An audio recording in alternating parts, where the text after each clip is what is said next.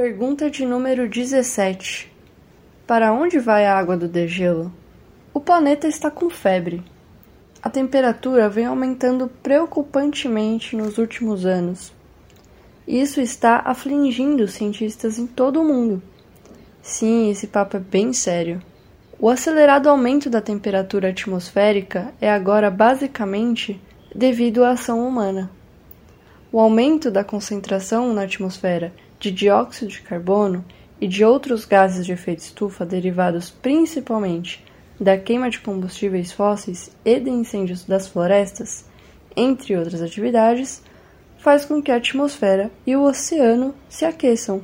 Esse aquecimento causa o derretimento de parte das geleiras, um clássico efeito dominó. O degelo acontece em várias regiões da Terra, e as áreas mais afetadas, consequentemente, são as que têm maiores quantidades de gelo, ou seja, as regiões polares do planeta, Ártico e Antártica. A água derretida corre para o mar, aumenta o seu nível e pode mudar a vida de todo o planeta com inundações na costa, causando mortes de animais, desaparecimento de espécies, mudança no clima, diminuição de água doce disponível para consumo humano, inundações de cidades litorâneas entre outras consequências. E mesmo o Brasil estando relativamente longe, pode ser afetado? Sim, com certeza. O impacto do degelo nas regiões polares reverbera em todo o planeta, e alguns estudos já mostram que cidades como Rio de Janeiro, Recife e Belém serão as primeiras a sentirem as consequências. Eu disse que o papo era sério. Se por um lado algumas cidades desapareceriam, outras ficariam mais habitáveis do que hoje, com temperaturas 10 graus Celsius mais altas.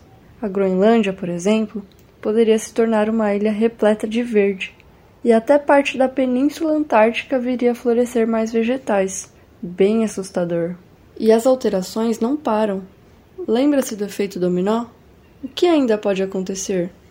É possível frear esse processo? Muitas pesquisas estão sendo realizadas, Cientistas revelam dados e informações importantes o tempo todo e alertam da urgência da situação em combater o aquecimento do planeta. É quase uma corrida contra o tempo, e essa competição exige mudanças drásticas e urgentes. Atualmente, nos deparamos com 1 grau Celsius de aquecimento. Para os cientistas da ONU, que revisaram mais de 6 mil estudos, estamos muito próximos de atingir 1,5 graus Celsius e até mesmo chegar a 2 graus Celsius de aquecimento já na primeira metade desse século. Parece pouco, mas é muito. Para ficar mais claro, esse é o nível mínimo seguro para conseguirmos viver aqui. Soluções, por favor!